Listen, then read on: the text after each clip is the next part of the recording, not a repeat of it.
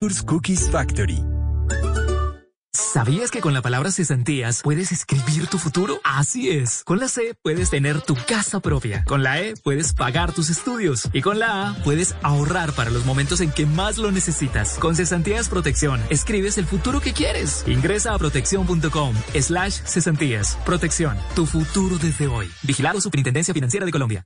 Colombia, este cuento es tuyo. De nosotros depende que los niños, niñas y jóvenes de nuestro país permanezcan en el colegio y sigan estudiando para desarrollar sus talentos, transformar su presente y construir su futuro. Apóyalos y matricúlalos ya. Entra a estecuentoestudio.com. Un mensaje de Shakira, Fundación Santo Domingo, Fundación Pies Descalzos y Ministerio de Educación. Apoya Blue Radio. Arroba la nube blue. Arroba blue radio Síguenos en Twitter y conéctate con la información de la nube. Son las 7 de la noche, 40 minutos W. Usted sabe que con este modo de trabajo virtual, gracias y cortesía de la pandemia, pues muchas personas eh, se han visto beneficiadas, pero otras tantas han tenido graves problemas de estrés, de salud mental y física. Y es que los trabajadores que cumplen con sus funciones de forma virtual y desde el teletrabajo están contando ahora con una normativa con la que se establecieron límites a sus jornadas laborales y con la que se garantiza su derecho a un debido descanso tras cumplir con sus funciones. Una de las quejas más grandes doble es por qué el jefe sigue hablándome después de las 5 de la tarde o de las 4 de la tarde. ¿Por qué me manda, por me manda chat? en todo, mejor dicho, en cualquier momento puede uno empezar a recibir o podría uno empezar a recibir mensajes de los superiores. En esta empresa no, pero hay otras compañías donde la cosa sí sí funciona de esa forma y a las 9, 10 de la noche usted está recibiendo chats de un jefe o de un colega para terminar X o Y obligación, cosa que no pasaría si estuviéramos antes de la pandemia porque una vez uno salía de la oficina ya se desentendía y hasta el otro día, en la mayoría de los casos. Oiga, Elena Vallejo, subdirectora del programa de psicología de las organizaciones y el trabajo del Colegio Colombiano de Psicólogos. Una ley de desconexión laboral ayudaría en la mejora de la salud mental. Usted podría desconectarse laboralmente. La otra cosa es, sí, las empresas podrían ofrecerle a usted esta desconexión laboral, pero la gente está tan metida y tan temerosa de perder el puesto, sobre todo en esta situación que estamos atravesando, que es muy dura para muchos y que la gente quiere conservar su empleo, que está dando más de lo que debería precisamente por no perder el trabajo en una situación tan difícil como la pandemia que estamos atravesando. Oiga, va a hablarnos un poquito de esto. Oiga, bienvenida a la nube.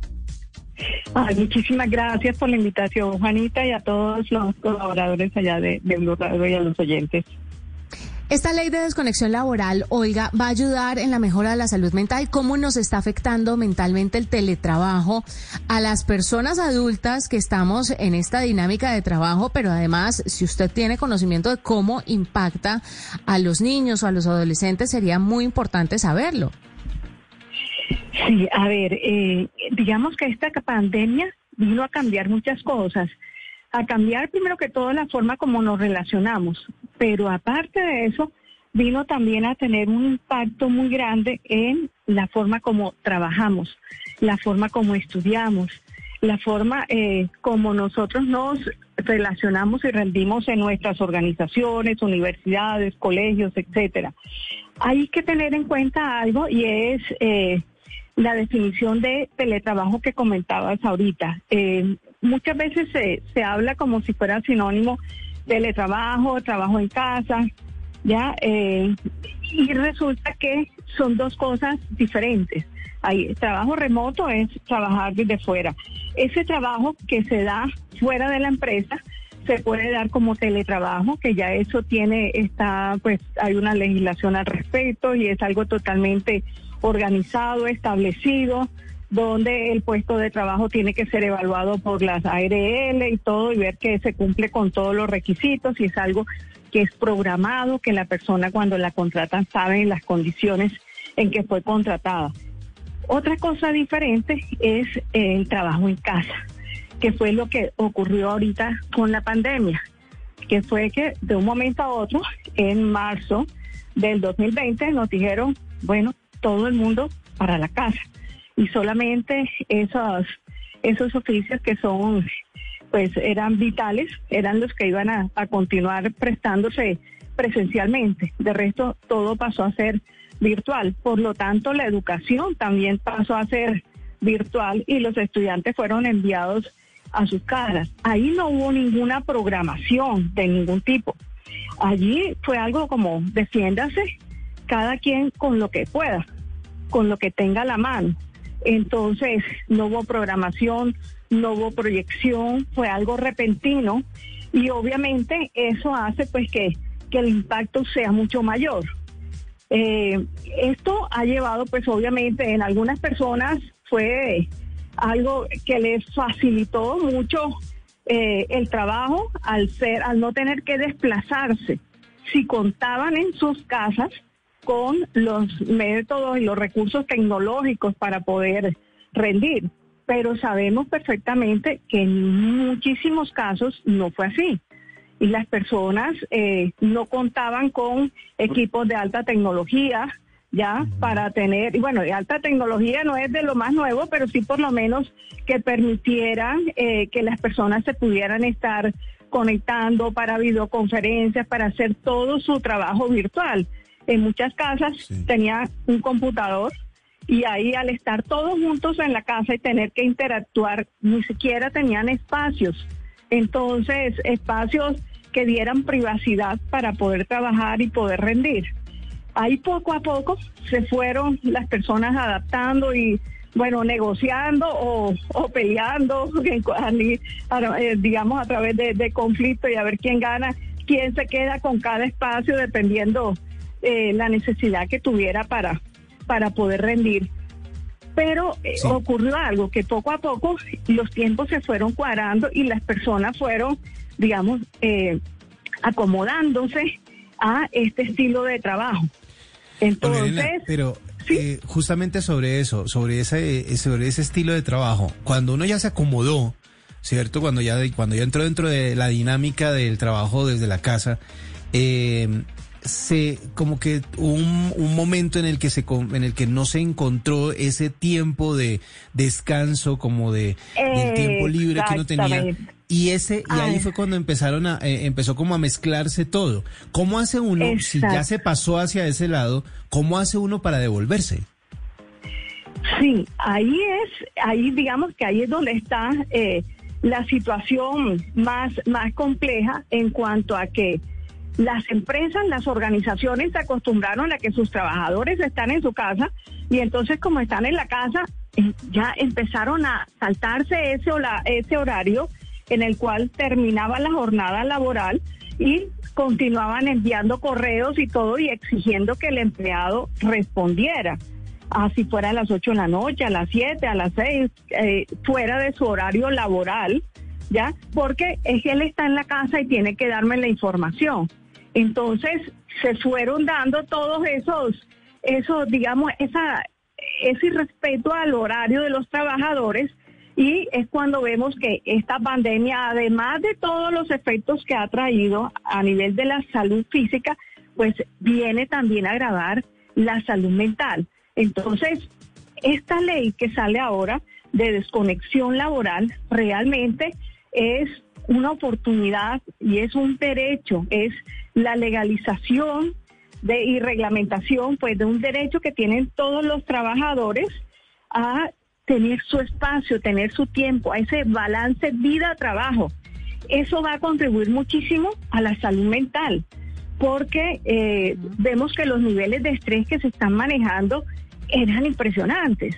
O sea, antes, cuando las personas tenían que irse de un sitio a otro, ¿ya? El solo hecho de tener que trasladarse, bueno, podía generarle estrés, el traslado, el tráfico y todo, pero le daba como un tiempo de pausa, de desconectarse entre una actividad y otra. Ahora, con el trabajo en casa, todo era a continuación. Entonces, una reunión de 5 a 6, la otra de 6 a 7, de 3 a 4, 4 a 5. Y las personas no tenían descanso. Y cuando terminaba la jornada, seguían pidiéndoles información. Y muchas veces los jefes pidiendo que les manden informes y que realicen, eh, les manden evidencias de que la persona sí estuvo trabajando, que sí estuvo ocupada Entonces. Y eso cuando no tienen un software de seguimiento, que, que, es delicadísimo, ¿no? Cuando les, les instalan eh, diferentes herramientas para verificar si, si están trabajando o no. ¿Hasta dónde llega la responsabilidad de los empleadores? ¿Solamente respetando ese espacio o hay un tipo de acompañamiento psicológico que se le debe hacer al trabajador? Primero, para que baje sus niveles de estrés y segundo, para que pierdan el miedo, porque lo, lo decía al inicio de la entrevista, para que pierdan el miedo a perder el trabajo, porque es que la gente está muy asustada, está dando más del 100%, porque no quiere quedarse sin trabajo y menos en medio de una pandemia donde tanta gente ha sufrido, donde los que tenemos trabajo nos sentimos privilegiados y por eso hay unos u otros que permiten eh, y pasan ciertas cosas eh, para no quedarse sin un empleo. ¿Hasta dónde va la responsabilidad del empleador en ese caso específico? De acuerdo. A ver, eh, la legislación lo que va a permitir es que los trabajadores puedan tener una desconexión una vez finalice la jornada la jornada laboral. Entonces pueden apagar su celular si es posible o no responder correos, no responder llamadas hasta el día siguiente laboral que lleguen. Y la organización, la empresa no va a tener eh, ninguna justificación para un llamado de atención o un despido porque la persona no atendió requerimientos fuera de su horario laboral. Ahora, la legislación, la ley también, eh, pues establece básicamente tres, tres excepciones y son esos casos. De eso le iba a preguntar, o sea, Olga Elena, eh, ah, eso, es para todos los trabajadores o hay algunos a los que sí se les puede eh, llamar a cualquier hora del día, etcétera, etcétera? Sí, digamos que ahí establecen tres casos puntuales, como son, por ejemplo, todos los empleados de, manejo y confianza, ¿ya?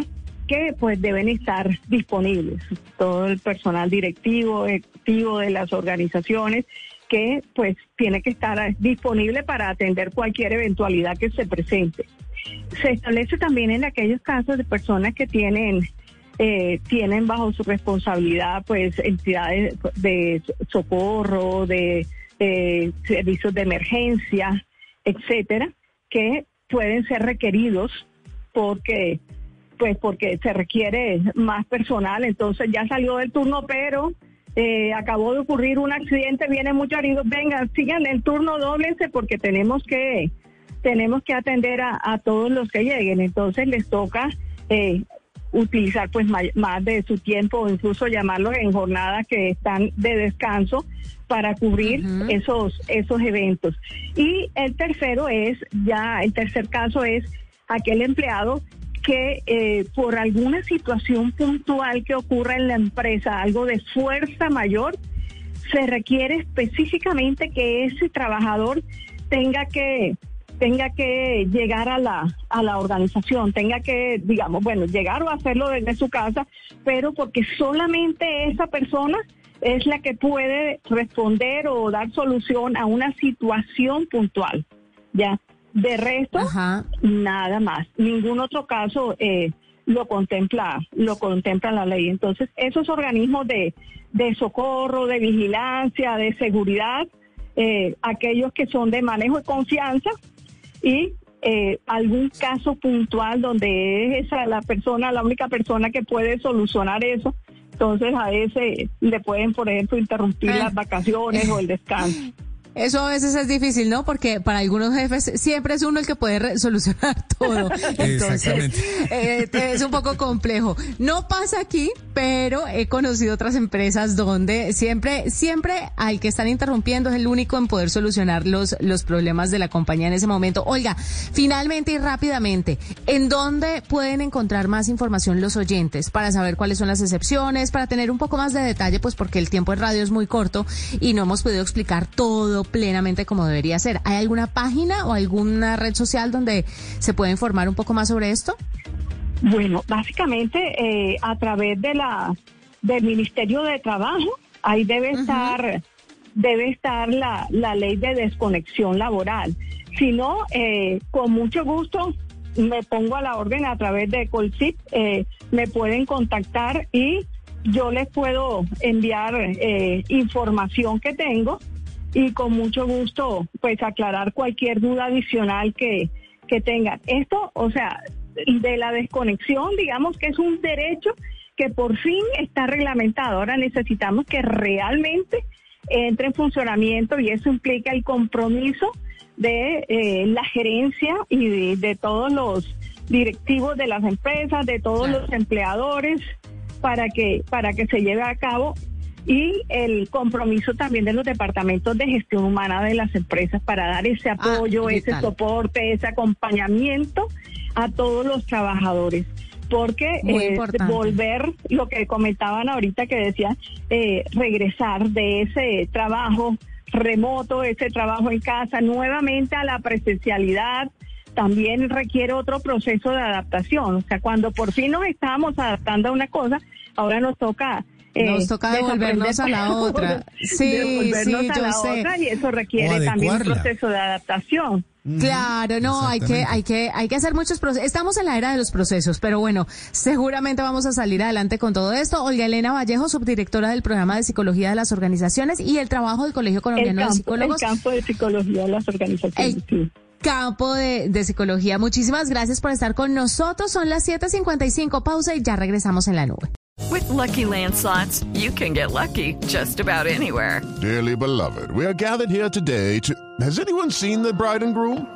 Sorry, sorry, we're here. We were getting lucky in the limo and we lost track of time. No, Lucky Land Casino, with cash prizes that add up quicker than a guest registry. In that case, I pronounce you lucky.